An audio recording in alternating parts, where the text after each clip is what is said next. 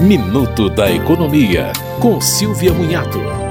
O Instituto Brasileiro de Defesa do Consumidor está lançando campanha para alertar os consumidores sobre a presença de uma lupa nas embalagens de alimentos e bebidas. Acompanhada da inscrição Alto em, ela vai indicar se determinado produto contém excesso de açúcar, gordura saturada ou sódio.